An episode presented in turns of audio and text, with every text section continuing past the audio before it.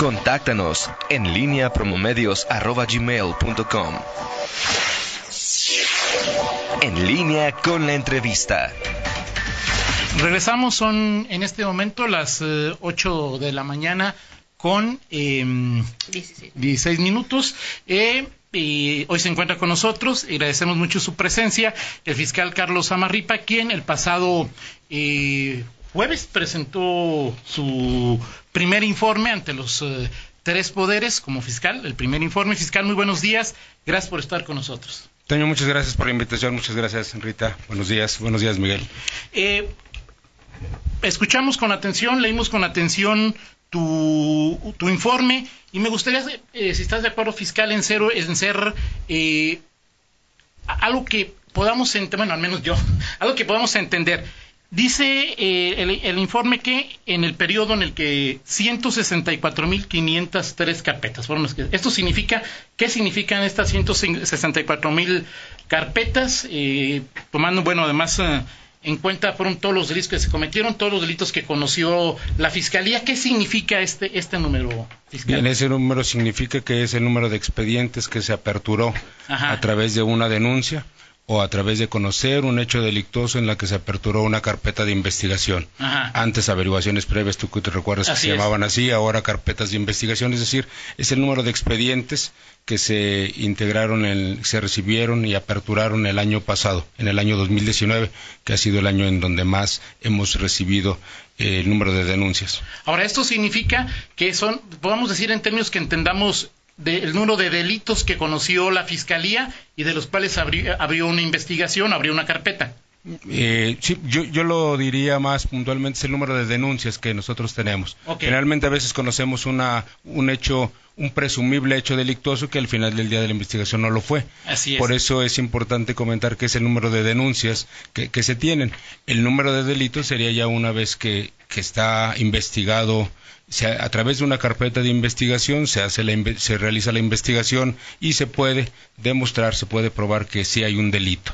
¿Qué pasó con estas 164 mil eh, carpetas que a, dónde fueron, cómo se distribuyeron, fiscal? Bien, como, como ya lo comentábamos y, también te escuchaba en días pasados, que el número de carpetas que nosotros tenemos eh, aperturado, la mayoría de estas carpetas eh, tuvimos, eh, por ejemplo, se hizo el uso de la justicia alternativa, en la cual nosotros eh, a través de nuestra sede ministerial se pueden llevar a cabo, es decir, a través de asuntos en donde se pudo conciliar, en donde pudo haber un acuerdo restaurativo, en donde pudo haber una mediación entre las partes y que además la ley lo, lo, lo permite. De acuerdo a esto, bueno, se hizo un número más allá de 30 mil carpetas de esta naturaleza, eh, se pudieron llevar a cabo a la justicia alternativa. Y desde luego esto es una gran oportunidad dentro del de, dentro de la integración de cada uno de ellos, porque solamente porque podemos agilizar agilizar eh, la integración, podemos agilizar la solución de cada uno de los eh, problemas que se plantean en en estas denuncias y obviamente se le puede dar una respuesta al ofendido, a la víctima. Eh, eh, o sea, es, eh, 164.000, 14.974 se judicializaron, 1.408 estuvieron con un proceso abreviado, hubo 380 juicios orales, de estos juicios eh, el 72%, 176 fueron eh, ganados por, por, por, la, por la Fiscalía. Digamos que estos son, en términos generales, los números que, de, que ayer presentas en estos términos fiscal. Así es, fueron más de 1.600 sentencias condenatorias. Ajá. Sí, eh, esto es lo que nosotros el día de ayer anunciamos, 1.684, si mal no recuerdo. Así es. 1.684 son las sentencias condenatorias que se obtienen, que representan el 94% de, de efectividad de acuerdo a los planteamientos que se hicieron ante el órgano jurisdiccional. Ahora, eh, una pregunta, eh, insisto, fiscal, tomando en cuenta que la mayoría tenemos elementos encontrados en lo que en lo que hace o no hace la fiscalía 164 mil eh, eh, eh, carpetas abiertas y 1.684 sentencias. Estamos hablando pues más o menos del 1%.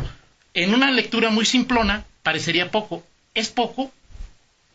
en realidad, el número de judicialización, de acuerdo a los casos en que hemos judicializado, que fueron más de 14 mil, y, y, que también lo estamos informando de manera muy puntual, representan prácticamente el 9%. Así es. El 9% de judicialización de carpetas es un nivel muy alto de acuerdo a la expectativa que se tenía en el nuevo sistema de justicia penal. Es un número judicialización para La judicialización es cuando lleva cuando ejercitamos acción penal. Es una de las maneras de ejercitar acción penal. Cuando llevamos un asunto ante el órgano jurisdiccional. son varios los conceptos que pudiéramos traer de la parte de judicialización, pero el más común eh, por no decir que es el más, eh, el que nosotros teníamos eh, más en mente cuando antes había averiguaciones previas, es. cuando consignábamos ante un juez, cuando ejercitábamos acción penal. Bueno, la judicialización ahora, una de las maneras de llevar a cabo una carpeta de investigación con un juez es judicializarla para ejercitar acción penal. Así es. Ahora, eh, podemos, eh, se puede estimar, se puede saber de estas eh, 164.513 eh, carpetas, de estos eh, 14.974 eh, que se judicializaron, que significan el 9%, es, se puede preguntar de manera muy sencilla, muy simple, ¿cuántos delincuentes están en la cárcel? ¿Qué pasó con ellos, fiscal? O sea, ¿se puede hacer este tipo de, observaciones o inferencias de acuerdo con los datos que presentas en sí, el informe? Sí, por supuesto, y de hecho están dentro del informe. Quizás solamente habría que eh, eh, mm, revisarlos porque hablamos nosotros de todos los autos de vinculación a proceso e inclusive también hablamos del número de imputados que fueron detenidos, eh, procesados y sentenciados también. Entonces esto puede ser el dato que ¿Cuáles serían esos números? Bien, eh, sí, por supuesto, lo tengo en porcentaje, tanto en autos de vinculación a proceso como en tanto sentencias son 95% de efectividad, es decir, de cada 100 casos que se plantearon, eh, en 95 casos se obtuvo la resolución de acorde a la petición ministerial que se hizo al órgano jurisdiccional. Es decir, el 95% de los casos que, que conoce la Fiscalía se resuelven a favor de la fiscalía, a favor del representante del. El 95% de los casos que pudimos judicializar ante el órgano, ante el juez, se, se, hubo efectividad, hubo una satisfacción en la solución de la, del planteamiento ministerial. Ahora, el, el tema también hablaba en el propio informe fiscal de un 87.6 de índice de impunidad, lo cual lo coloca en el lugar número uno a nivel, a nivel nacional. Eh, 87.6 es muy elevado fiscal. Digo, o sea, en Guanajuato, aunque sea el primero, eh, que el 87% de los delitos queden impunes, ¿qué, lectura le das, fiscal? Bien, eh, mm, al final del día el, índice de impunidad tiene una metodología que hizo esta asociación civil. Desde luego que la, lo importante, lo relevante es anunciar eh, que tenemos que disminuir los índices de impunidad pero en realidad hoy, hoy en día no hay una metodología eh, oficial para poder llevar a cabo esta medición. Al final del día, cada uno de los asuntos que se plantean ante el Ministerio Público eh, tenemos que dar una respuesta a cada uno de ellos. Y bueno, eh, no siempre la respuesta que se puede otorgar es el esclarecimiento del caso. Sí, esa es, ese para mí sería la, la respuesta la respuesta positiva a cada uno de los planteamientos que tenemos en las denuncias dentro de cada carpeta. Es decir, que tú vas, denuncias un hecho y que el hecho se puede esclarecer. ¿sí? Eh, ahorita me comentabas de cuál era el balance sobre el número de sentencias y el número de carpetas iniciadas. No todas las carpetas iniciadas, y menos ahora en el nuevo sistema de justicia penal, lo que una de las cosas que que siempre se expectó dentro del nuevo sistema de justicia penal es llevar ante el juez los menos casos posibles. Es decir, hablábamos que si hubiera una alta judicialización, hablábamos entre el 3.5 y el 4%, y eso aquí lo dije en este programa alguna vez. Así es, así es. Estamos hablando de que estamos llevando casi el 10% de judicialización, lo cual, de acuerdo a la expectativa nacional, es muy alto. Y, digo muy alto porque, bueno, porque también estamos llevando allá muchos asuntos que, que son los que tienen, son los relevantes, son los que tienen que ver inclusive en su mayor parte con delitos graves como homicidios, feminicidios, secuestros, violación, porque para la mayoría de los demás delitos, sí, sobre todo para los de los culposos, la ley prevé en el nuevo sistema de justicia salidas alternas. Así es. Y las salidas alternas es lo que habíamos comentado en que pueden llevar a, cabo acuerdos restaurativos, acuerdos eh, eh, a través de una conciliación, de una mediación, y que esto nos permite que el caso no tenga necesariamente que, que llegar al juez y consecuentemente no tengamos una sentencia en donde se le imponga prisión a la persona que cometió ese hecho delictuoso, sino se le dé una salida alterna. bueno, todas esas salidas alternas no es impunidad, es una solución que prevé el sistema y que se llevó a cabo en este nuevo sistema de justicia precisamente para que no todos los casos o los menos posibles llegaran ante un juez. Por eso ahora en esta fórmula de que el número de carpetas iniciadas contra el número de sentencias, bueno, pues por supuesto que sí hay un abismo entre un número de inicio de carpetas por, por hechos presumiblemente delictuosos y las sentencias que se tienen. Así es. Hoy en día este número de sentencias representa los casos en donde se pudo demostrar el, el evento grave como de los delitos que ya te decía, pero tenemos una serie de casos que se judicializaron y que pudieron tener una salida inclusive alterna dentro del juicio. Así es. Ahora, en este, en este tema eh, eh, del número de... Se puede, algún día te lo había preguntado y es algo que, que no me ha quedado muy claro.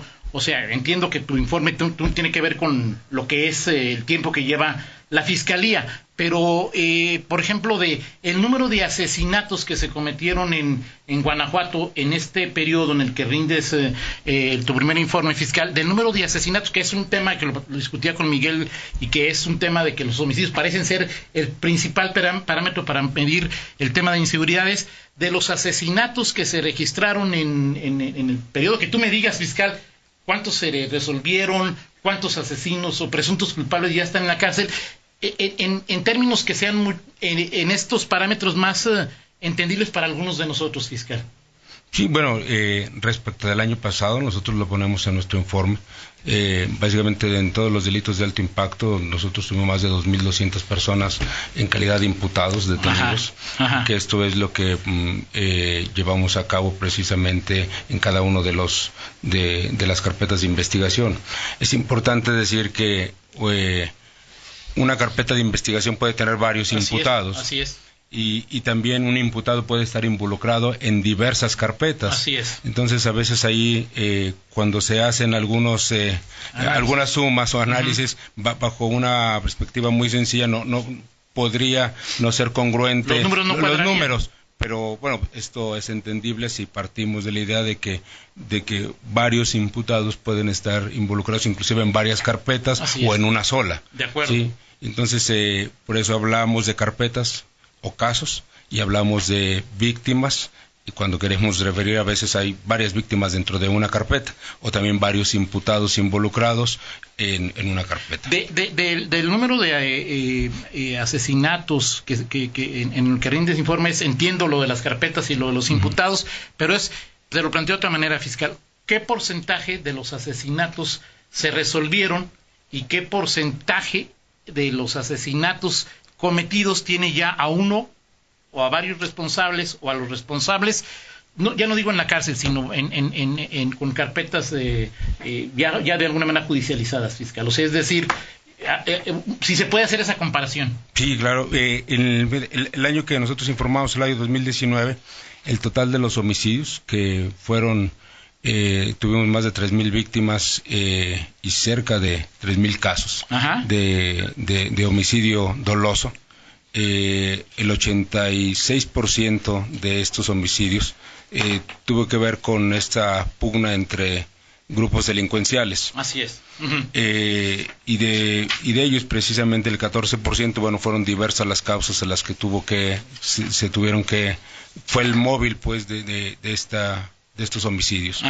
De, todos ellos, eh, el año pasado nosotros pudimos eh, resolver cerca del 56% de estos homicidios. ¿Del 56 del 100 o del 56 del 86, fiscal? No, del 56 del 100. Ok, perfecto. Ajá. Se resolvieron el 56%. Así se esclarecieron y por supuesto los casos en los cuales estamos llevando a cabo la tenemos personas detenidas y se está llevando a cabo su juicio. Eh, nosotros eh, el año pasado en base a las detenciones que se pudieron realizar básicamente por parte de la autoridad estatal y de la fiscalía, hablo de las fuerzas de seguridad pública y de y a través de la investigación eh, nosotros resolvimos más de 1.500 casos. Ahora, el 56%, eh, eh, esto eh, significa, ¿es mucho o es poco? Eh, es un poco el- la, la gran pregunta, ¿no, fiscal? Este, ¿Contra qué lo comparas? ¿Contra qué se comparan? ¿Es mucho o es poco? Y si estar ¿qué significa estar esclarecido? ¿Ya con un con la carpeta Sí, judicializada o ya te, con el te- te- te responsable la pongo un, ejemplo muy claro Sí. de lo que acaba de acontecer. Se detuvo la semana antepasada una, un grupo delictivo. Un grupo delictivo de 24 personas que estaban operando en una zona de nuestro estado.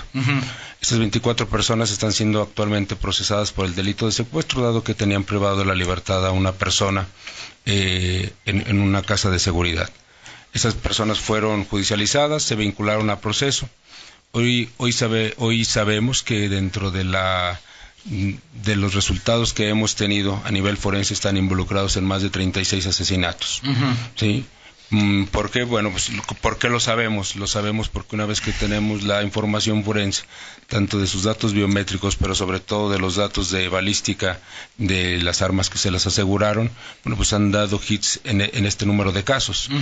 Además de que, de acuerdo a los vehículos que aseguraron, también están involucrados en la información que tenemos ya recabada en cada uno de esos eventos.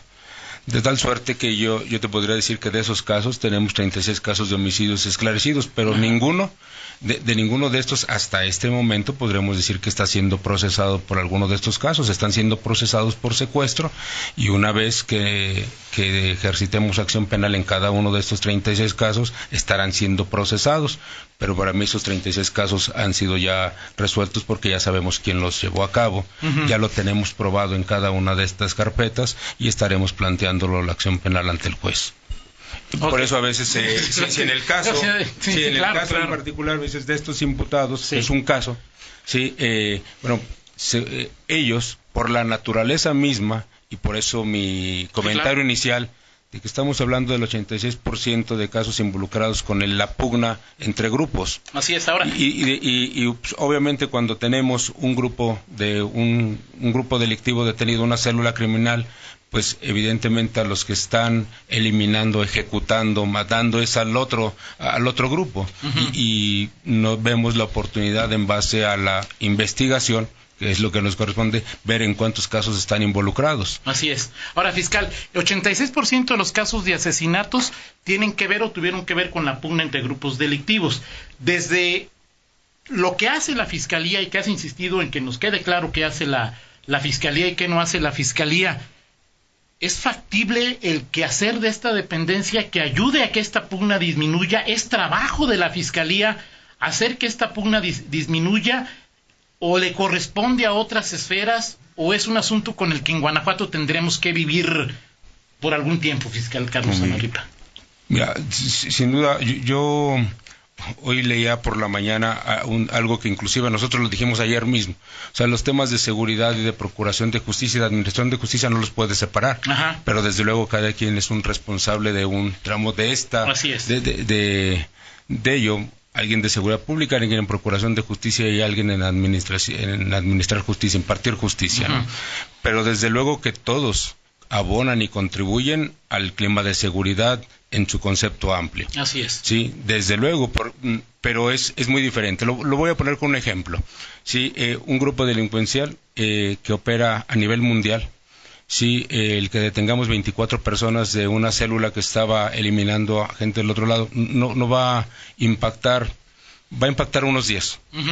Sí, pero esa célula va a ser repuesta Así es. porque vienen de otros lugares.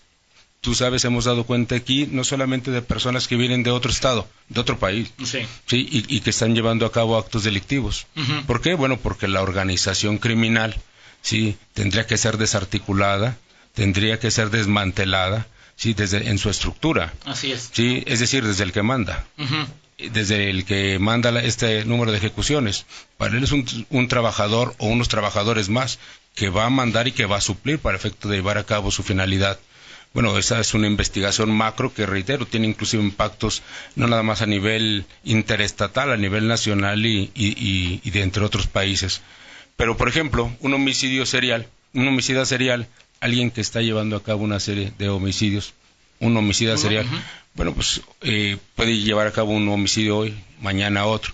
Mientras no lo detenga, estamos generando esta esa impunidad, si entonces sí se traduce en otra, eh, precisamente en, cuando, cuando nos detienes, resolver, cuando detienes al homicida, se acabó, se resuelve el problema.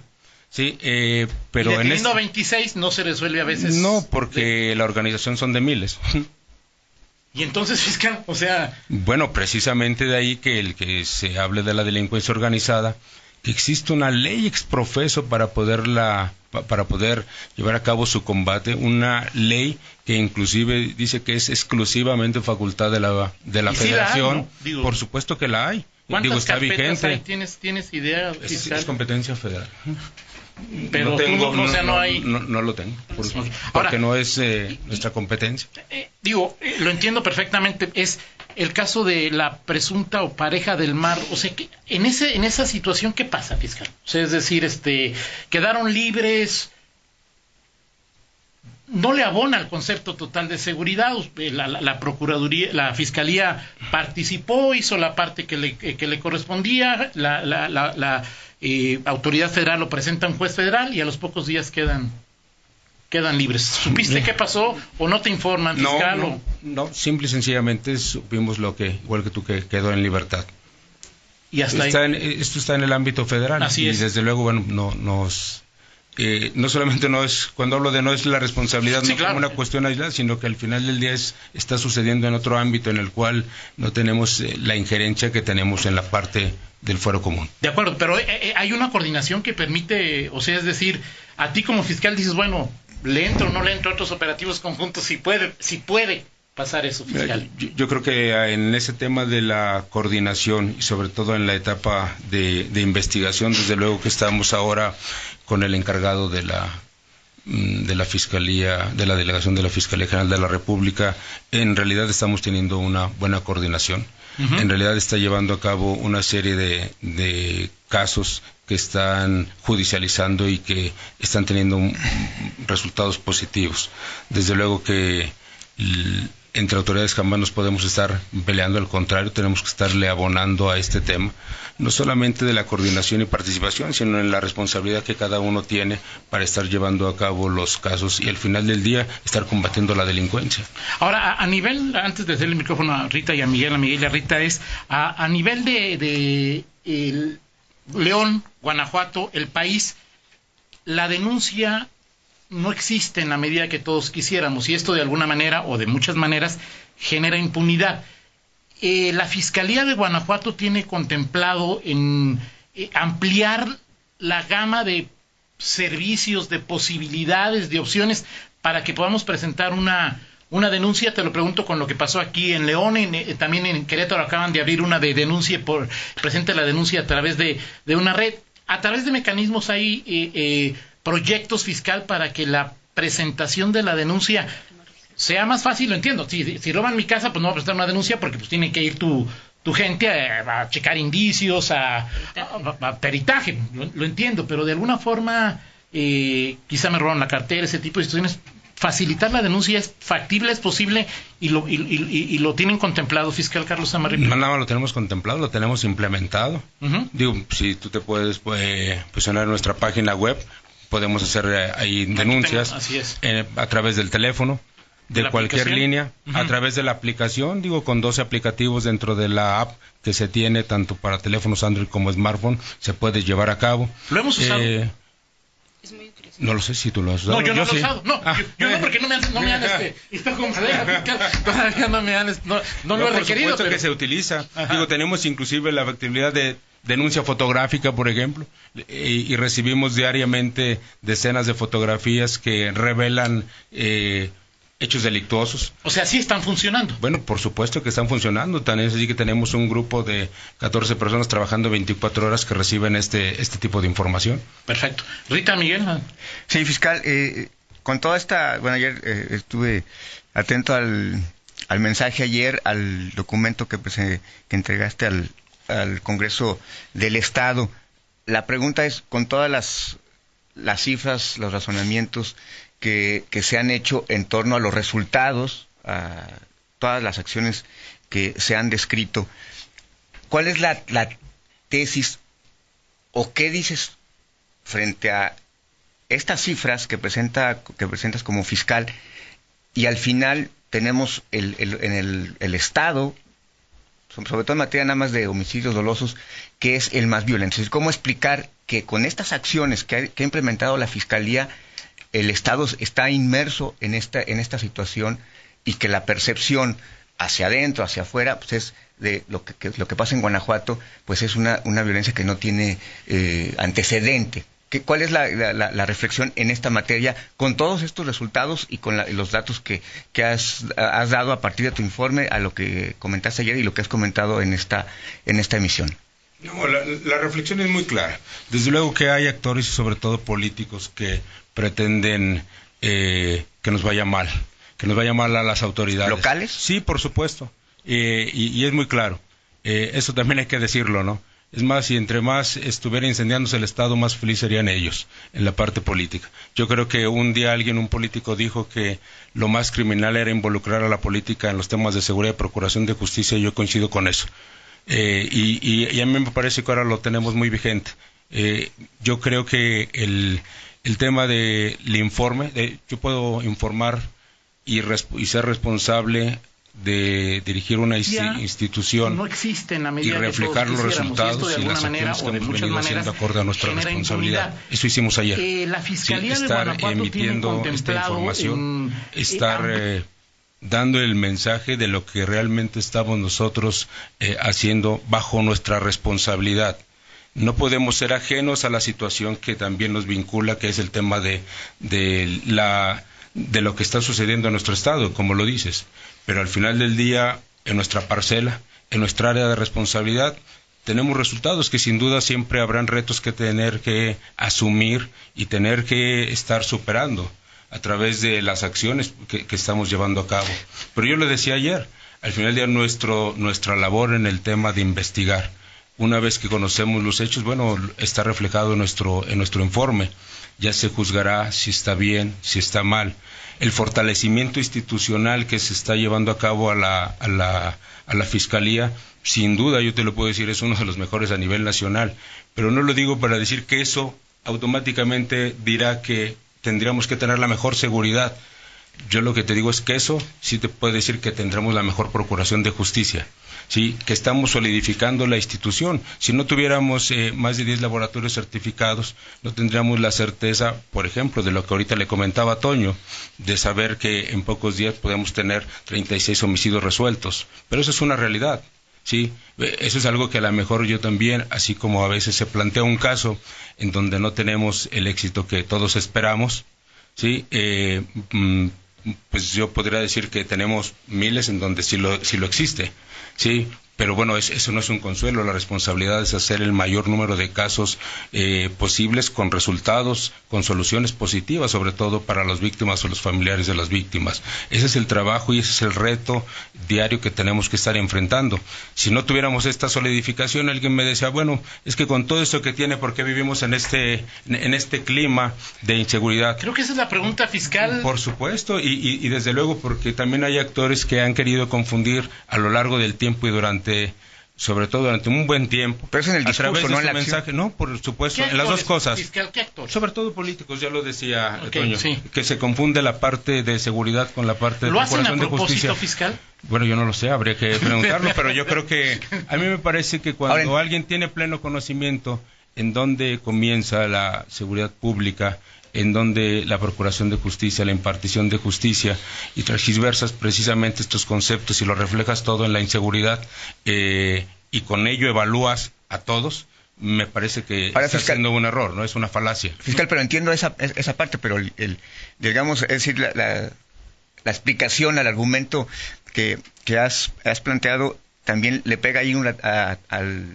al, al, perdón, al secretario de Seguridad, Álvaro Cabeza de Vaca. Él es el responsable de seguridad. Y es los decir, 46 y los directores. 46 directores de, de- de policía. Claro, a mí me parece que los responsables, o sea, eh, yo lo quiero poner en un justo plano, Miguel, Sí. la seguridad. En sentido amplio somos responsables todos, Sí, autoridades y sí. ciudadanos. Sí, claro. Sí, desde luego.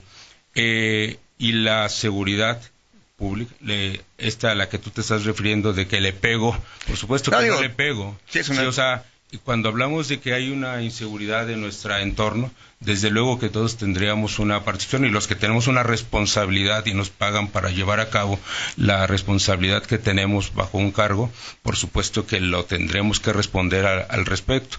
Pero en el caso de que me comentabas, no nada más es responsabilidad del secretario eh, de Seguridad Pública Estatal. Bien dijo Toño, de los 46 encargados de la Seguridad Pública Municipal, de la Guardia Nacional, de los que están inmersos en la parte federal, llámese Policía Federal, Guardia Nacional, Policía Militar, pol, militares, que todas las autoridades que están dentro de ellos inmersas y por supuesto también todas las autoridades que procuran y administran justicia en la parte federal, ¿no? Porque yo, lo hemos dicho y lo hemos dicho muchas veces, Toño. O sea, a veces solamente es Álvar y Carlos. Sí, sí, claro. Y los demás en dónde están, ¿no? Sí, claro. Digo, yo sé que estamos en la mente de Miguel, nada más. y en la tuya, pero. No, no, no. Eh, ojalá. aquí hemos hablado de Mario Bravo y de los 46, y se ha hablado, eh, fiscal, qué bueno, que del tema de, de las policías municipales, porque justamente en este, en este sexenio el, gobernador Diego Sinue ha apostado, digo, respetando la autonomía municipal del tema eh, de las policías, fortalecer las policías. Se descuidó durante mucho tiempo el tema de las policías y hoy parece que es difícil revertir todo ese descuido que ha habido durante los, durante, durante, durante seis años o que no se atendió. Y creo que ahí está una de las razones principales y que ustedes ni Álvaro Cabeza de Vaca ni Carlos Amarripa pueden entrar ahí. Y aquí eso lo hemos comentado. ¿Qué pasó en ese lapso? Y ahí estuvo, ahí estuviste tú, fiscal, en esos, en esos últimos seis años anteriores a este, en donde las policías se desarticularon, no se atendieron, los mandos únicos. Lo hemos comentado eh, aquí. ¿Pasó eso? O sea, el tema del descuido de las policías municipales durante ese lapso ha, detonado en esta situación también, eh, eh, sobre todo en la cuestión de Digo, desde luego que sí, por supuesto que sí, eso es algo que eh, es evidente, digo, disminuimos en casi 2.000 elementos en seis años en lugar de haberlo aumentado al doble, se disminuyeron en 2.000, digo, eran más de 8.000 al final de, eh, del 2012 y en el 2018 terminaron un poco más de 6.000 en policías municipales, desde luego que este es un impacto negativo al tema de seguridad pública, ¿no? Y sobre todo en el ámbito municipal. Por eso, bien, bien lo, lo, hemos comentado en, otras ocasiones, el tema de fortalecer las policías sí va a ser un gran reto, pero me parece que el señor gobernador está haciendo todo lo necesario en este ámbito, que va a ser muy difícil, bueno, desde luego que lo, que lo está haciendo, sí, lo estamos padeciendo inclusive, eh, y, que es parte de lo que, pero se tiene que hacer. Y, a mí me parece que con gran esfuerzo se está logrando eh, impulsar el que muchos municipios que sí están eh, asumiendo su responsabilidad estén sumando más elementos a, su, a sus corporaciones, estén llevando a cabo todas las, eh, todos los requisitos para poder tener una policía confiable, una policía que dé seguridad pública en el ámbito de su municipio.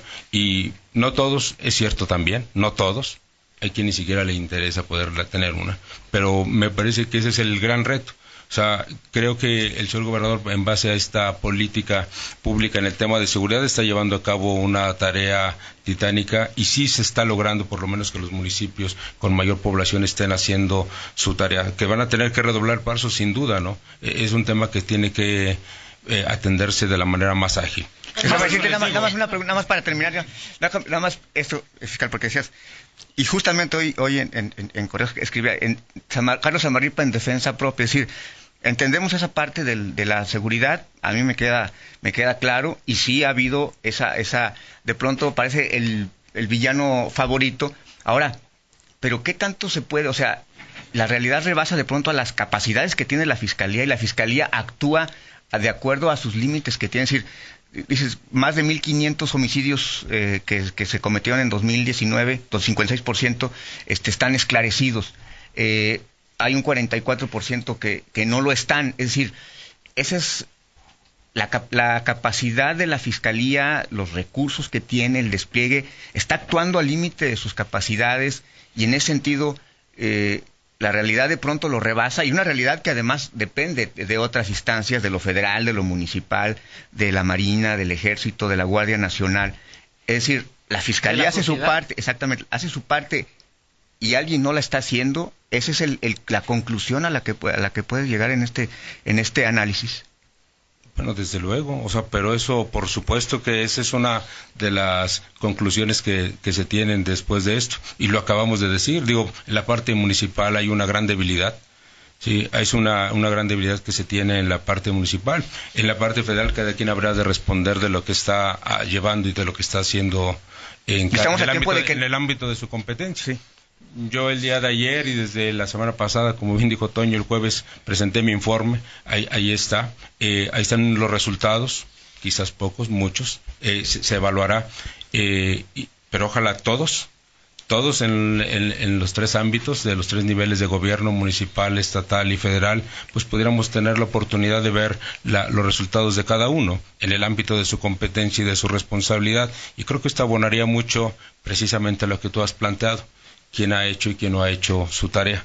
Y a lo mejor quién no la hemos hecho completa, pero estamos haciendo el mayor de los esfuerzos por, por eh, cumplir precisamente nuestra responsabilidad y sin duda en el ámbito que nos corresponde a cada uno, sin no desligarnos ni del tema de seguridad, pero tampoco del tema de impartición de justicia, porque es una cadena en la cual nosotros tendremos que estar precisamente siempre involucrados. ¿Que de los jueces no has hablado? ¿Qué, qué, qué te parece? No, no, en lo personal yo y en lo institucional yo siempre lo he comentado, lo acabo de comentar sí. hace unas semanas, sin duda tenemos a uno de los mejores poderes judiciales en el país. ¿Y de y los sin... federales? Fiscal de exactamente, los que exactamente. Casos. Eh, nosotros no presentamos casos en, a, a, la parte federal, lo hace precisamente la Fiscalía Sí, pero te así de, de, qué es lo que pasa con los que Quizás liberan. No tendría todos los elementos para poder eh, opinar, pero desde luego que sí puedo tener todos los elementos para opinar que nuestro Poder Judicial es uno de los mejores del país, por no decir el mejor, y que tenemos jueces confiables y magistrados realmente de, con un alto nivel.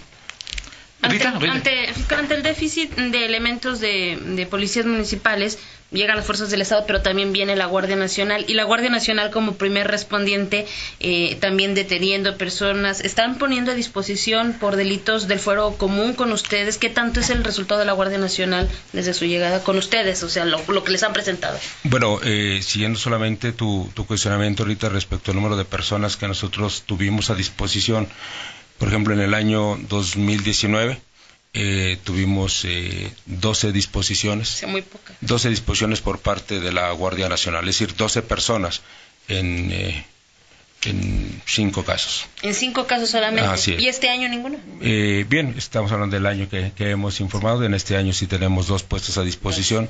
Eh, y, y, también, eh, bueno, es importante, desde luego que algo que comentaba Miguel, que hemos venido comentando en la mesa, y yo lo he dicho y lo he dicho muchas veces, que entre mejor hicieran el trabajo mm. en el tema de seguridad pública, los menos trabajo tendría Así es. yo. Y, y desde luego que tenemos, tenemos una una gran carga ahora de trabajo. Sí estamos al límite de nuestras eh, capacidades, pero eh, pero estamos pero estamos haciéndolo. Eh, yo veía con un poco de frustración en otros ámbitos que que el gran pretexto es no tener gente, entonces ese pareciera ser que es la parte en donde no estamos llevando a cabo nuestra tarea y creo que nunca en este tiempo que hemos charlado de una u otra manera eh, ese ha sido ni siquiera ni siquiera se ha puesto sobre la mesa de cuánta gente tenemos y si es la suficiente o no. Simple y sencillamente estamos tratando de llevar a cabo eh, al límite de nuestras capacidades, por supuesto, y asumiendo la responsabilidad que tenemos, pero la que de, tenemos. De, de, las personas que tienes es, eh, fuiste el único estado que se reservó el dato de, en, en, en el informe de impunidad 0 2019, no dijiste, o bueno, tú no, la, no, Guanajuato se reservó el dato de cuántos agentes ministeriales o fiscales por cada 100.000 habitantes. Mm, el único estado eh, que los agentes mi, los agentes bueno eh, son dos conceptos. Uno son los agentes sí, sí. Eh, ministeriales que pueden ser los agentes de sí, investigación criminal. Antes eh, que se conoce como policías eh, ministeriales, a, eh, en el caso de nosotros son los agentes de investigación. Y no es un dato reservado, de hecho lo hemos dado en acceso a la información, son un poco más de mil, mil tres ahora. Perfecto. Exactamente, y de ministerios públicos es diferente. Es, es, digo, perfecto, gracias. Fiscal, como siempre quedan asuntos pendientes, preguntas de, del, auditorio, te las comparto, te las comparto de Alfredo Campos, que también te varias preguntas, eh, eh, te las comparto en un momento. Y gracias, gracias fiscal Carlos Amarripa, seguiremos charlando seguramente. Sin duda, Toño, muchas gracias, muchas gracias. Vamos a una pausa, regresamos. En línea con Toño Rocha. Síguenos en Twitter, arroba Antonio Rocha P y arroba guion bajo en línea.